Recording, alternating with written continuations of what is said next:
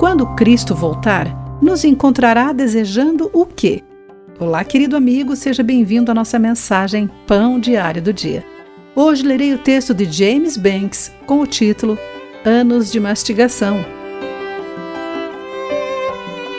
Recentemente, minha esposa me deu um filhote de Labrador Retriever que recebeu o nome de Max.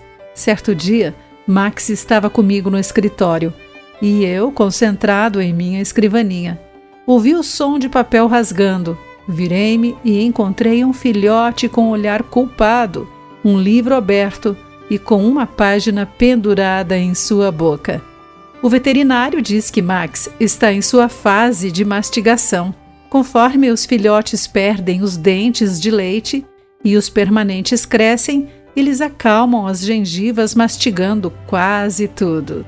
Temos de vigiar Max para garantir que não roa algo que possa lhe fazer mal e por isso o conduzimos a alternativas mais saudáveis. A necessidade de mastigar de Max e a minha responsabilidade de vigiá-lo me fizeram pensar sobre o que ruminamos em nossa mente e coração. Consideramos cuidadosamente com o que alimentamos a nossa alma eterna quando lemos, surfamos na web ou assistimos TV?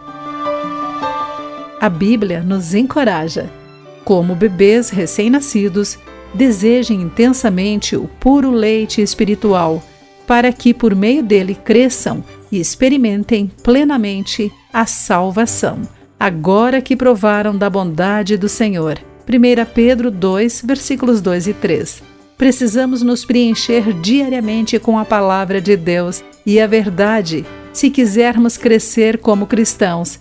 Somente assim podemos amadurecer nele Querido amigo, pense sobre isso. Eu sou Clarice Fogaça e essa foi a nossa meditação do dia.